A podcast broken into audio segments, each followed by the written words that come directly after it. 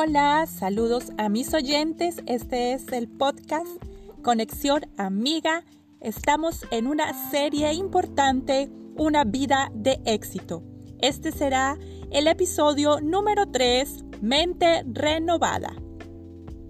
Quiero iniciar con la cita bíblica en Efesios, el capítulo 4, el verso 23.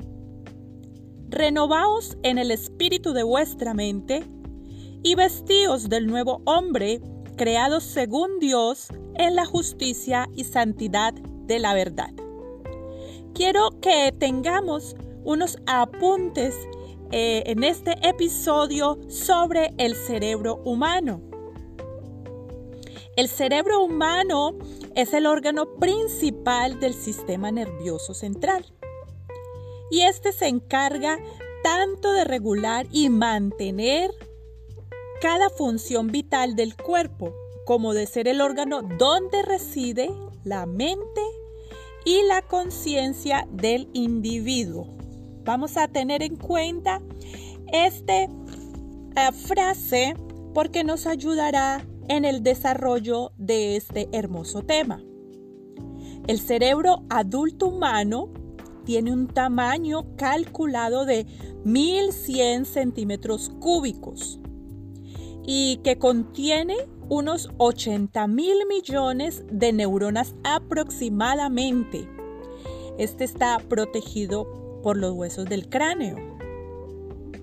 En su delicada naturaleza lo hace susceptible a muchos tipos de daños y enfermedades.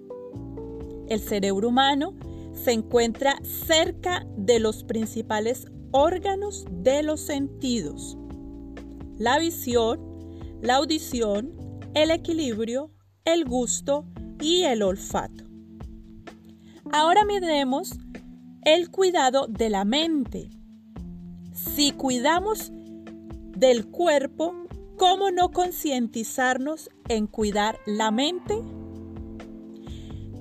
Es muy importante cuando nosotros tomamos conciencia de mimar el cuerpo, cuidarlo, haciendo una serie de ejercicios, sea en la mañana a la hora de levantarnos o también en el atardecer cuando tengamos ese tiempo también de relajación y podamos hacerlo de una manera que podamos disfrutar. Primero que todo, miremos que una buena alimentación es esencial para una mente sana.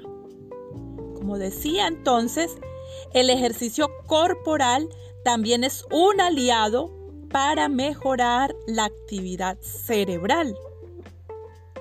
Cuando comemos y sabemos alimentarnos, es muy satisfactorio sentir esa salud en el cuerpo dedicar el tiempo para descansar y desconectarnos de los afanes de la vida. No superar aquellas inquietudes del día a día, tomar con calma lo que acontece y más bien podamos actuar con prudencia y esperar que esa impresión de una noticia o dificultad vuelva a su normalidad o vuelva a quietarse. A veces nos desesperamos y reaccionamos a la primera. Vamos a tomarlo con calma. Miremos entonces renovar la mente. El ver interviene en el estado de la mente. Estoy hablando de mirar. El oír interviene almacenando esa información que se irá acumulando con el paso de la vida. Es interesante cuidar lo que se ve y lo que se escucha y saber elegir aquellas cosas buenas que vienen a aportar bienestar a mi capacidad mental. Lo que veo, lo que escucho, será de beneficio o no para mí. Tengo que tener claro esto porque asimismo puedo más fácilmente renovar mi mente. ¿Por qué pasar un mal rato si, si yo puedo evitarlo, si está en mí evitarlo? Ver escenas trágicas de terror, de miedo, de angustia, imágenes de muerte. Asimismo, yo puedo evitar cuestiones necias y palabras maldicientes, palabras vengativas, maliciosas y bueno, un largo etcétera. Pensar en positivo. Esto está de moda, el pensar en positivo. Pero si miramos a la luz de la escritura, siempre el Señor ha querido que su pueblo, que tiene esa sabiduría del cielo, pueda cambiar su mentalidad, pueda cambiar sus pensamientos. Pensar en positivo es iniciar una vida de fe. Y cada uno debemos tener esa conciencia de caminar en fe y de andar en fe. Y esto tiene que desarrollarse en la mente de cada uno. Asimismo decía que es iniciar esa vida de fe, de cambio y de restauración. La palabra de Dios nos dice, tal es el pensamiento del hombre, tal es él. Como piensa el hombre, así es él, en sus actitudes y en su estilo de vida. Ahora bien, un pensamiento fresco, lleno de ideas fantásticas, o más bien que lleva a afrontar el camino de la vida con coraje y con valentía. Cuando esto empieza a acontecer en nosotros, consigo sucede algo, una transformación del espíritu, del ser interior, dando entonces cabida a la palabra de Dios que nos lleva a toda verdad. La palabra de Dios nos lleva a toda verdad. Y dice la Biblia que la palabra de Dios es lumbrera a nuestro camino, nos está guiando, nos está conduciendo por esos senderos que debemos transitar. Es pues que vamos siendo guiados en amor, en justicia y santidad. Al lograr nosotros renovar la mente, dejamos una serie de cosas. ¿Qué podemos dejar? Pregúntate. ¿Qué se puede dejar? Muchas cosas. Resabios, dogmas aprendidos, conceptos envejecidos, costumbres malas que habíamos adoptado por al círculo familiar o el círculo de amigos, entonces podemos entrar en, nuevo, en un nuevo nivel de una vida que agrada a Dios, desde la sinceridad, lo genuino, lo amable y lo verdadero. Recordemos al apóstol Pablo, una eminencia en la ley, en la palabra, judío, un hombre hebreo, un hombre conocedor de la escritura, pero él hace un pare, un stop, y él tiene que confesar lo siguiente. Lo que yo tenía como ganancia, ahora lo he estimado como pérdida por la excelencia en Cristo. Eso que él había aprendido y todo lo que él tenía almacenado en su mente, en su cabeza, en su pensamiento, que él estaba convencido que aquellas cosas que él practicaba anteriormente era lo mejor que le había podido pasar. Pero luego miremos lo que él tiene esa experiencia con Jesús y viene entonces un cambio de mentalidad. viene una renovación para él, una nueva vida.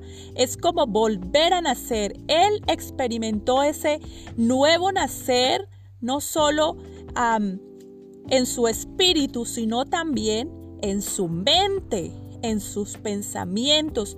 Una renovación total que él tiene que confesar esta declaración.